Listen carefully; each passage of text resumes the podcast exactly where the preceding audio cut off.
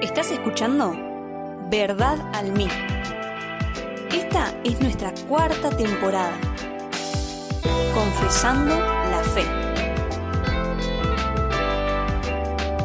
Pregunta a pregunta, vamos a ir viendo si realmente esta es nuestra fe. Quédate con nosotros.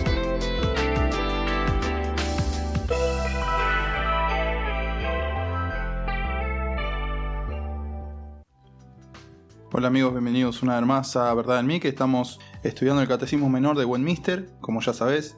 Lo que nos convoca hoy, lo que vamos a ver en el día de hoy, particularmente va a ser sobre la ley moral de Dios. Eh, en la confesión, eh, o en el Catecismo Menor, mejor dicho, abarca muchísimas preguntas, muchísimos puntos, y lo que vamos a hacer hoy, o vamos a intentar hacer por lo menos, es resumir esto sobre la ley moral, haciendo más énfasis en las en las cosas o en, las cosas que mencionan los mandamientos de Dios sobre los cuales quizás nosotros somos más recurrentes a, pecar. ¿Cuál es el fin de esto? Bueno, vamos a ver primeramente que servimos a un Dios santo y segundo que necesitamos alabar a este Dios santo y adorarlo como corresponde, de una manera correcta. Porque como vamos a ver más adelante, la ley de Dios no ha pasado. La ley de Dios sigue vigente hasta nuestros días. Ahora, ¿por qué decimos que vamos a hacer un resumen? Bueno, yo quiero que miren o escuchen un momento cómo el catecismo menor abarca el tema de los mandamientos. Como vos ya sabes, son 10. Pero por ejemplo, nos dice, ¿cuál es el primer mandamiento? Y nos responde, ¿no? ¿Cuál es el primer mandamiento? Después pregunta, ¿qué se exige en el primer mandamiento? Y después dice, ¿qué se prohíbe en el primer mandamiento?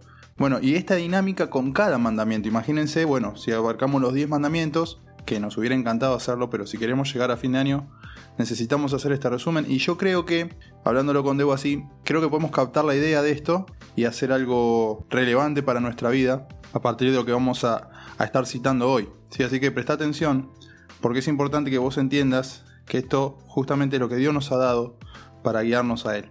Vamos a comenzar en esta oportunidad, primeramente con el tercer mandamiento. Así que presta atención.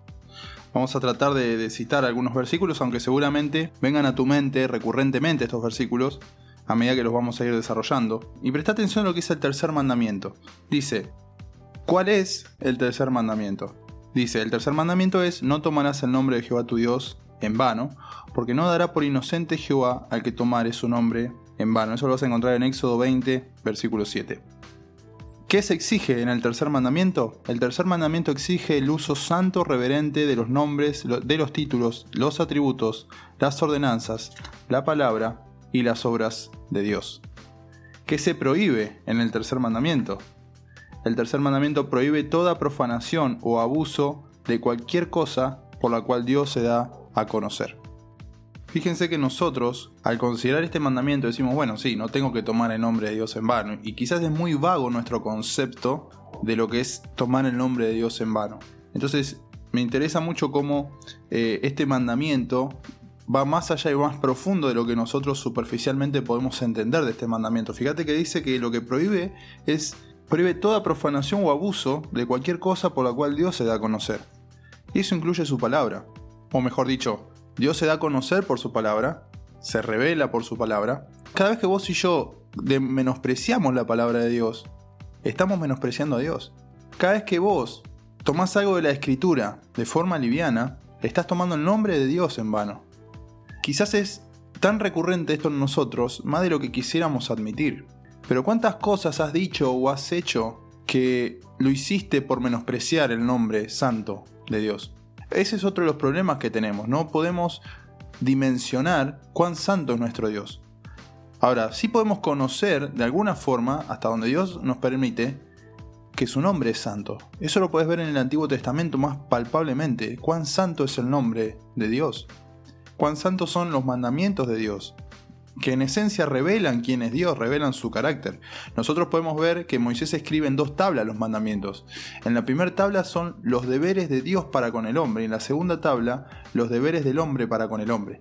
Y de esa forma la finalidad es que el hombre revele, manifieste, muestre a los demás cómo es Dios. Pero si tomamos el nombre de Dios en manos y menospreciamos su palabra, si, el nombre santo de Dios para nosotros simplemente no sabemos ni lo que significa, bueno, posiblemente recurrentemente infringimos este mandamiento. Lo que quiero que noten en, este episodio es cuán profundo en realidad va la ley de Dios. Vamos a ir a, otro mandamiento. Vamos al sexto mandamiento. Dice, ¿cuál es el sexto mandamiento? El sexto mandamiento es no matarás. ¿Correcto? Eso vos lo puedes encontrar en Éxodo 20, 13 o también Deuteronomio 5, 17. ¿Qué se exige en el sexto mandamiento? El sexto mandamiento exige hacer todos los esfuerzos legítimos para preservar nuestra vida y la vida de los demás. ¿Qué se prohíbe en el sexto mandamiento? El sexto mandamiento prohíbe quitarse la vida a uno mismo o el quitar la vida de nuestro prójimo injustamente y prohíbe también todo aquello que conlleva matar. Nosotros literalmente quizás no hemos matado a nadie. Quizás este mandamiento está quizás a leguas de nosotros, pensar en matar, quitar la vida a alguien. Pero fíjate vos lo que dice. Vos tenés que hacer los esfuerzos legítimos para preservar tu propia vida y la vida de los demás. La pregunta que yo te hago es, ¿cómo estás preservando tu vida? Digo, ¿con qué nos estamos alimentando? ¿Qué cosas, literalmente hablando, ¿no? ¿Qué, qué, qué cosas estamos ingiriendo en nuestro cuerpo? Eso que estamos ingiriendo en nuestro cuerpo, ¿promueve la salud, el bienestar o más bien promueve el desorden, la obesidad, eh, el colesterol. Porque si eso nos está sucediendo, entonces no estamos preservando nuestra vida. Y quizás lentamente nos estamos quitando la vida. Recordá que tú, vos fuiste rescatado en espíritu y en tu cuerpo, y Corintios nos dice que ambas cosas las usamos para glorificar a Dios, porque Dios nos compró así. Pero si estamos usando nuestro cuerpo para malos usos, o estamos ingiriendo cosas que nos quitan la salud, bueno, posiblemente tenemos que rever cómo estamos preservando nuestra vida. Lo mismo la de los demás. ¿Qué estamos haciendo para preservar la vida de los demás? Estamos en un tiempo donde eh, la ley del aborto, que se promueve en toda Latinoamérica, está creciendo, ¿no es cierto? Y ya se ha instalado por lo menos en Argentina y, en otros países. Y hay muchos cristianos que han salido con sus panuelos celestes por, poner el grito en el cielo, por decirlo así, y buscar de alguna manera que no se apruebe eso. Y la pregunta es si eso nos interesa a nosotros. ¿Nos interesa la vida de los demás? Nos interesa la vida de nuestro prójimo, de nuestro cónyuge, nos interesa la vida de nuestros hijos. ¿Cómo lo estamos evidenciando? Porque esto es lo que el mandamiento nos exige. Fíjense lo que dice Reyes 18:4. Porque cuando Jezabel destruía a los profetas de Jehová, Abdías tomó a 100 profetas y los escondió de 50 en 50 en cuevas y los sustentó con pan y agua. Abdías entendió el mandamiento. Fíjense que es necesario que miremos por los demás. Efesios 5, 28 y 29 dice, así también los maridos deben amar a sus mujeres como a sus mismos cuerpos. El que ama a su mujer a sí mismo se ama, porque nadie aborreció jamás su propia carne, sino que la sustenta y la cuida, como también Cristo a la iglesia. Por ejemplo, fíjense lo que dice eh, Hechos 16, 28, más Pablo clamó a gran voz diciendo, no te hagas ningún mal, pues todos estamos aquí. Esto, si recordás, fue cuando Pablo estaba encarcelado y de pronto empezaron a alabar a Dios y los cimientos se sacudieron y todos los grillos, los grillos se abrieron y el guardia estaba a punto de, quitarse la vida porque si no se la quitaba él iba a ser peor cuando se la quite su rey. Entonces Pablo dice, no, no, no te hagas, no te hagas daño. Fíjense si Pablo hubiera guardado algún tipo de rencor que a veces nos pasa, ¿no? Y, y cuando tenemos rencor hacia una persona no nos importa la vida de esa persona. Nos da igual si está bien, si está mal de salud, nos da lo mismo. Es más, quisiéramos que no esté más. Y, si hay alguien que pudiera haber guardado rencor contra todos sus opresores es Pablo. Sin embargo, él está preservando la vida de otra persona. Que no es cristiano necesariamente, no en este punto. Sino después vemos que sí. Pero Pablo está preservando la vida. Entonces, fíjense, hermanos, hermanas, que los mandamientos de Dios están vigentes. Al final vamos a hacer una mención de esto, pero los mandamientos de Dios están vigentes. ¿sí? Y es necesario que los guardemos. Ahora sí, como yo, vos estás abrumado por esto que ni siquiera hemos entrado en tema. Bueno, espera al final que viene un alivio al, recordar esto. Así que es importante que nosotros cuidemos la vida nuestra, de nuestro prójimo, Y no hagamos nada por hacerle un mal a nadie. Bien, el séptimo mandamiento, ¿qué nos dice? Nos dice, no cometerás adulterio. Eso está en Éxodo 20:14. ¿Qué se exige en el séptimo mandamiento? El séptimo mandamiento exige la preservación de nuestra propia castidad, así como la de nuestro prójimo, en el corazón, en el hablar y en la conducta. Ah, para esto nos cita, eh, la confesión nos cita Corintios, 1 Corintios 7, 2 y 3, versículos 5, 34 y 36. Se los leo, dice, pero a causa de las fornicaciones, cada uno tenga su propia mujer y cada una tenga su propio marido. El marido cumpla con la mujer el deber conyugal y asimismo la mujer con el marido. No os neguéis el uno al otro, a no ser por algún tiempo de mutuo consentimiento para ocuparos sosegadamente en la oración y volved a juntaros en uno, para que no tiente Satanás a causa de vuestra incontinencia. Hay asimismo diferencia entre la casada y la doncella. La doncella tiene cuidado de las cosas del Señor. ¿Qué más dice? Para ser santa así en cuerpo como en espíritu. Dice, pero la casada tiene cuidado de las cosas del mundo, de cómo agradar a su marido. Pero si alguno piensa que es impropio para su hija virgen que se que pase ya de edad, es necesario que así sea, haga lo que quiera, no peca, que se case. Nosotros vemos en, en la carta a los Corintios que había grandes problemas a nivel carnales en la iglesia de Corintio. Había fornicación, había había, eh, entre ellos había contiendas, ¿no? Había divisiones entre ellos. Y Pablo les tiene que escribir y les habla acerca del mandamiento del adulterio. Fíjense que no tiene que ver solamente con, con el acto en sí de tomar otra esposa o tomar otro esposo. ¿sí? De hecho, nosotros sabemos que va más, más profundo. Dice que se prohíbe en el séptimo mandamiento. El séptimo mandamiento prohíbe todo pensamiento, palabra o acción contraria a la castidad y esto es lo que vos ya sabés, pero yo os digo que cualquiera que mira a una mujer para codiciarla ya adulteró con ella en su corazón. Y más nos dice el Señor en Mateo 15, 19, porque del corazón salen los malos pensamientos, los homicidios, los adulterios, las fornicaciones, los hurtos, los falsos testimonios y las blasfemias. ¿Sí? Y con esto podríamos cerrar, porque este es el punto. Fíjense que los, los maestros de la ley se ocuparon básicamente en el cumplimiento externo de los mandamientos. ¿Sí? No mato, bueno, no mato. No adultero, no, no adultero. Como una, como una acción externa. Pero Jesús, eh, como Dios, conoce nuestro corazón y sabe que los pecados que habitan en nuestro corazón, hermanos, que están ahí, que quizás vos no los estás mostrando. Es más, vos pensás que no serías un adúltero, que no serías un homicida. Pero ojo con tu corazón porque es engañoso. Y perfectamente puede ser un homicida. Entonces, tengamos cuidado, hermanos, con nuestro propio corazón, porque los mandamientos de Dios no requieren un cumplimiento externo, sino más bien desde el corazón hacia afuera.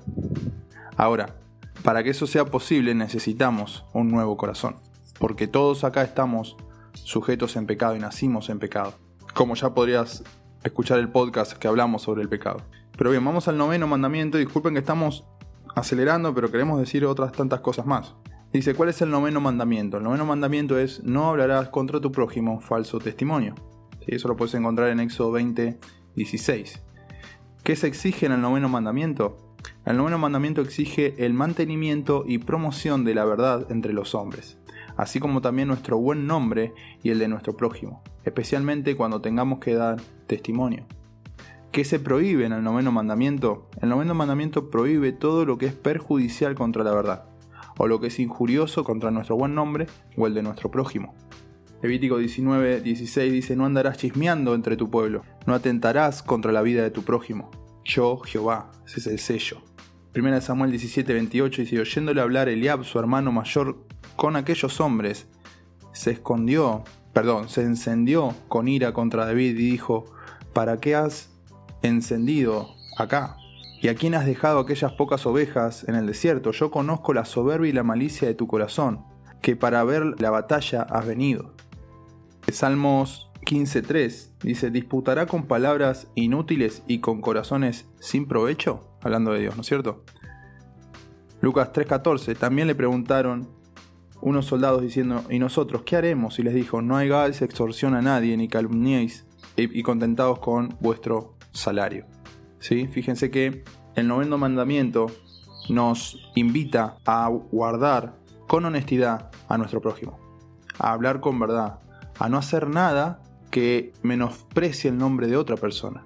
¿Cuántas veces hemos hablado mal de las personas? ¿Cuántas veces hemos dicho cosas malas de las personas? ¿Cuántas veces hemos mentido contra las personas? ¿Cuántas veces pensamos siquiera en alguna mentira que nos libre de algún tipo de problema? Y pensamos que está bien, que en algún punto Dios no va a mirar ahí, cómo Dios se va a enojar con esta mentirita. Vuelvo a repetir que eso habla de nuestro pobre concepto de la santidad de Dios. El noveno mandamiento prohíbe todo lo que es perjudicial contra la verdad. o lo que es injurioso contra nuestro buen nombre o el de nuestro prójimo. Prestemos atención a cómo estamos hablando, prestemos atención a lo que estamos diciendo. Proverbios 14:5 dice, el testigo verdadero no mentirá, mas el testigo falso hablará mentiras. El testigo verdadero libra las almas, mas el engañoso hablará mentiras. Vos sos un hombre, sos una mujer de Dios que debe hablar verdad, aunque la verdad cueste, aunque la verdad te ponga en problemas.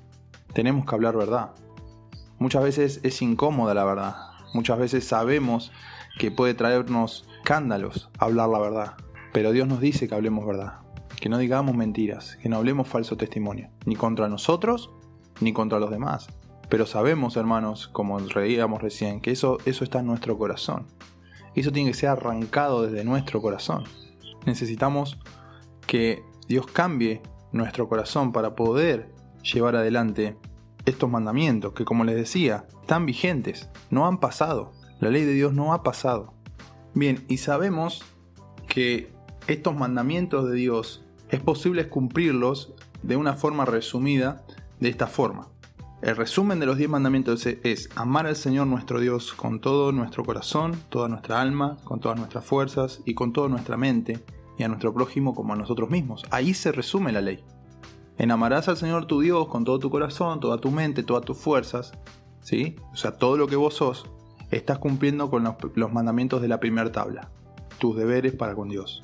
Si vos amás a Dios, si vos estás amando a Dios, en consecuencia entonces no estás adorando a otros dioses, ¿sí? En, en consecuencia no te estás haciendo imagen para adorar. En consecuencia no estás tomando el nombre de Dios en vano, porque estás amando a Dios.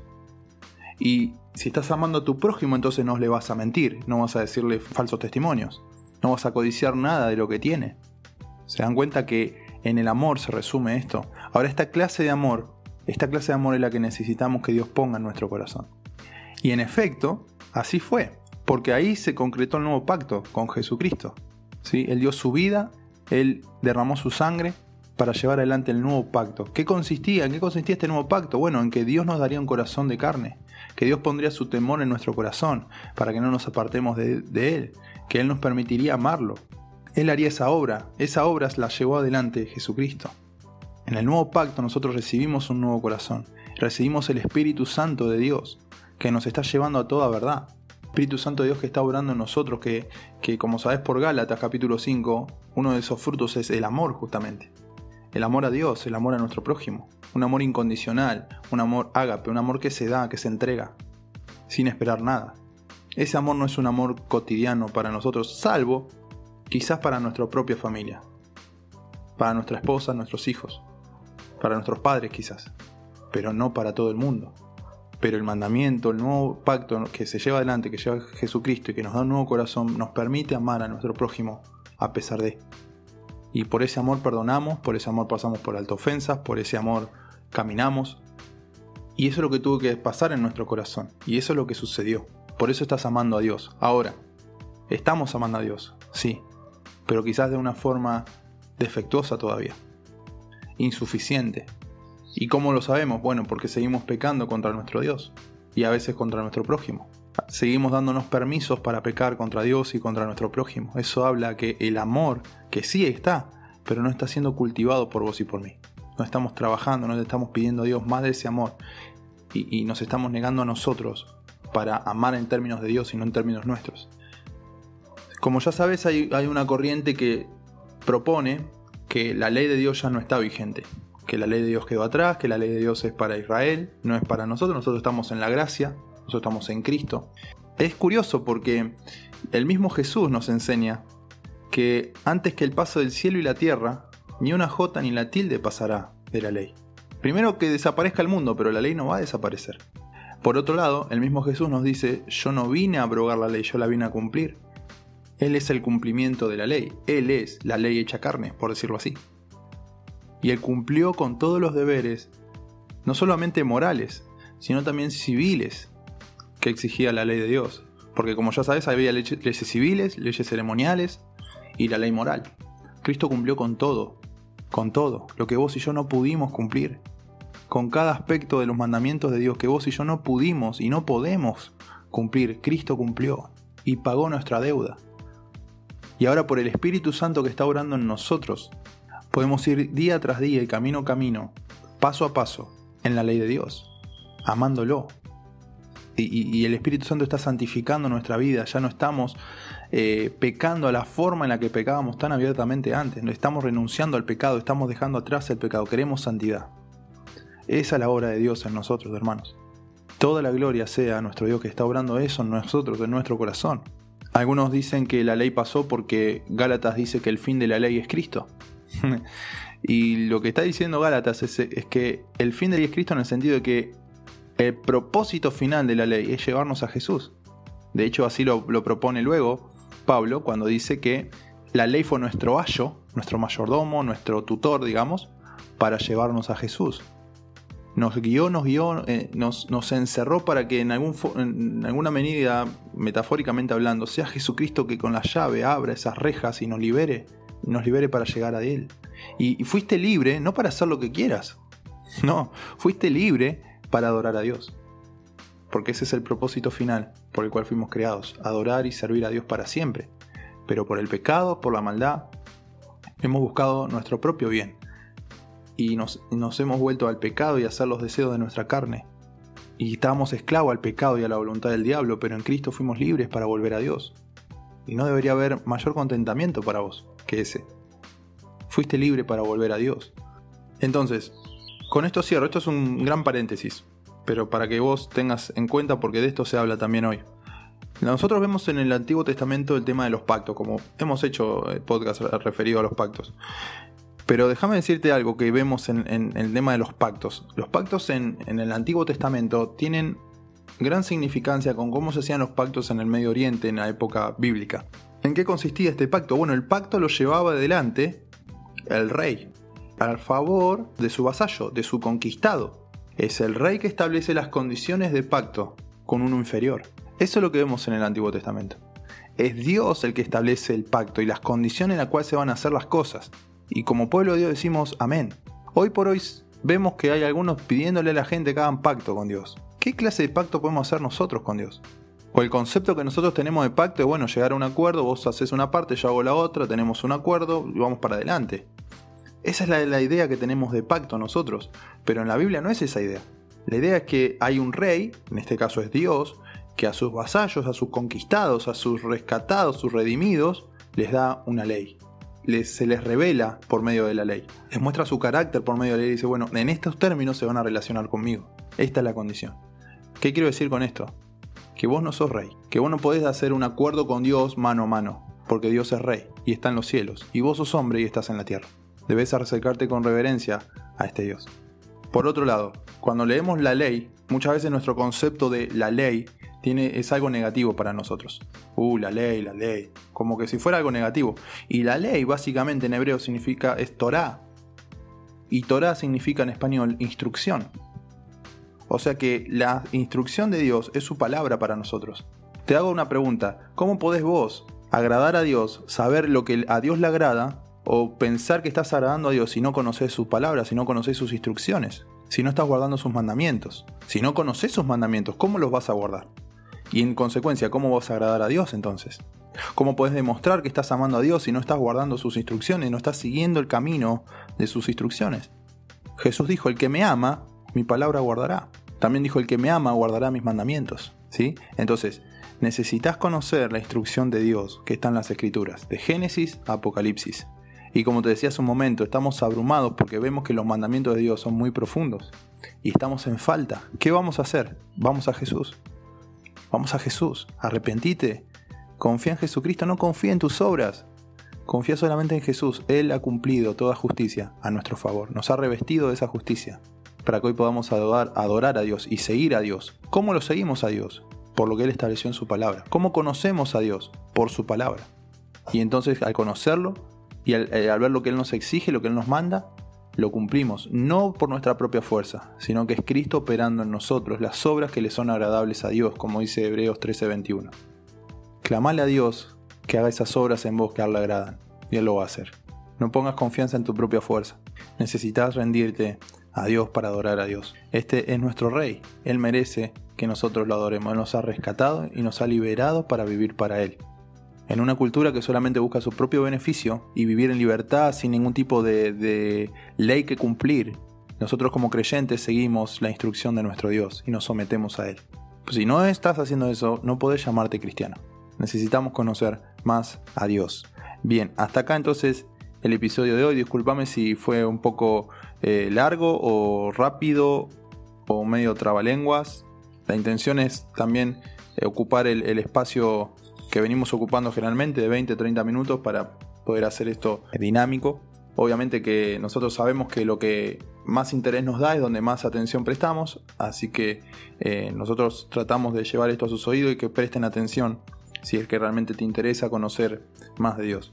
Entonces, hasta acá el episodio de hoy. Hemos resumido mucho de la confesión hablando de la ley moral de Dios. Si te interesa el tema del catecismo menor, yo calculo que hay material que podés descargar en PDF para ver todo lo que es el catecismo menor o particularmente esto de los mandamientos, de los 10 mandamientos. Así que si te interesa, descargalo, buscalo o si no, pedinos a nosotros que te lo vamos a, a facilitar. Para conocer más a fondo esto y recordá, recordá, Cristo ha cumplido la ley. Ahora, eso no te exime a vos de cumplirla. No, pero ahora no la cumplís por temor, o no la cumplís por ganarte el favor de Dios. La cumplís porque eso es lo que le agrada a tu Dios, y vos querés agradar a tu Dios, y lo estás amando. Pedile más de ese amor a Dios en tu corazón, para poder obrar para Él, con gracia, con amor, con, gozo, con contentamiento. ¿Sí? Y pedirle perdón a Dios si algo de estos mandamientos has estado infringiendo. Pedile que te renueve, que te perdone. Él es fiel y justo para perdonar nuestros pecados y librarnos de la maldad. Gracias por escuchar Verdad al Mic. Seguinos en nuestras redes. Nos vemos la próxima. Este fue el podcast de la semana. Esperanos cada lunes para escuchar un nuevo programa sobre esta nueva temporada, Confesando la Fe. Gracias por escuchar Verdad al Mic.